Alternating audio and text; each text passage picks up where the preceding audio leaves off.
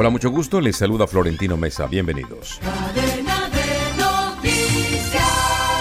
El ministro de Defensa Iván Velázquez aseguró que el restablecimiento de las negociaciones de paz con la guerrilla del Ejército de Liberación Nacional ELN no significa una baja de guardia o de acciones por parte de las Fuerzas Armadas, sino que se continúa trabajando con toda intensidad.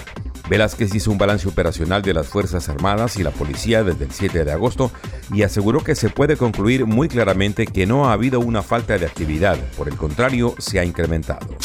El Consejo Nacional Electoral abrió una investigación a la Liga de Gobernantes Anticorrupción, partido político a través del cual Rodolfo Hernández se lanzó como candidato a la presidencia de la República en las pasadas elecciones.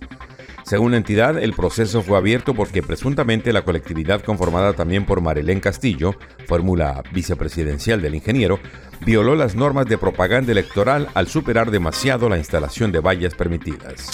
El gobierno nacional firmó la extradición a Estados Unidos de Álvaro Córdoba, hermano de la congresista Piedad Córdoba, militante del pacto histórico, la bancada de gobierno, por los delitos de narcotráfico. Córdoba, que por ahora está recluido en la Picota, al sur de Bogotá, podría ser entregado en las próximas horas o días a las autoridades estadounidenses.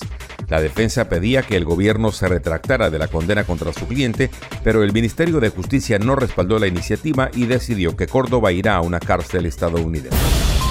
El presidente Gustavo Petro aseguró en un mensaje en Twitter que el gobierno venezolano de Nicolás Maduro y representantes de la oposición encabezada por Juan Guaidó se preparan para reanudar este fin de semana en México los diálogos suspendidos desde octubre del año pasado. Sin embargo, ni las autoridades venezolanas ni Noruega, uno de los países garantes de esas conversaciones, se han pronunciado al respecto. Tampoco lo ha hecho el gobierno del presidente Andrés Manuel López Obrador como país anfitrión. Volveremos con más en Cadena de Noticias.